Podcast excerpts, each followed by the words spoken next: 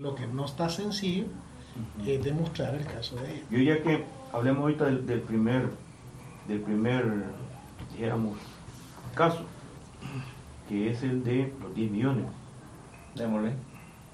Vaya, aquí lo que pretendemos con el Liceo Cali es que ustedes nos den la forma más segura de poder exigirle a los peritos, a todos los peritos, que determinen si los, lo ingresado en la cuenta de Ferjasa eh, pagó impuestos, sin recurrir a entrevista de, de, don Pablo y de Darlo.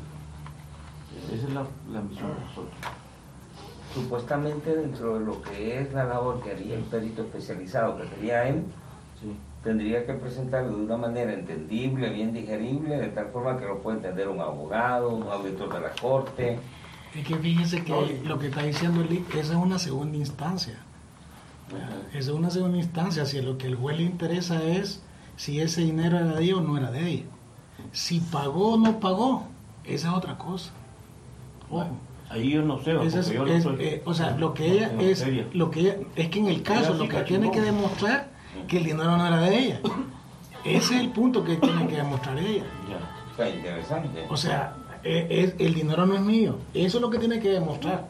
Y al juez decirle, ah, tiene razón, no es suyo. Ahora, ¿pagó o no pagó? Es, esa es Vaya. otra cosa. Vaya. Si Pablo pagó Entonces- otra cosa, le corresponde al que era el Eh, es que- es exacto. Vaya. El punto para ella, viéndolo como empresa, viéndolo como frejasa, es esos 10 millones que usted recibió en sus cuentas. ¿son suyos sí o no? No.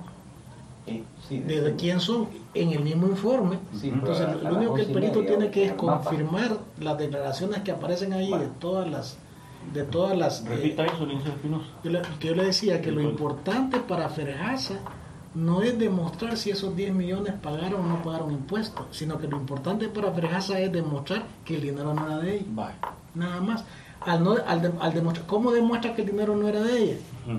Ahí están todas las declaraciones de todas las encargadas donde decían, mire, el dinero provenía de las ventas de estas tiendas de las empresas tales, tales y tales. Y nosotros los depositábamos por instrucciones, decía, de nuestros superiores a las cuentas de fregas. Hay una muchacha que dice, va, aunque yo trabajaba en Samardis, dice la muchacha en la misma explicación, porque mi taco el seguro sí dice, pero yo creo que la empresa, yo creo que la tienda era de Ferjasa. Eh, eh, una de las pues, pero no tiene sentido que alguien diga mire mi taco dice Samar yo trabajo con Samar aunque los depósitos decían Frejasa dice la tienda creo que era de, esta empresa Frejasa no tiene sentido lo que dice.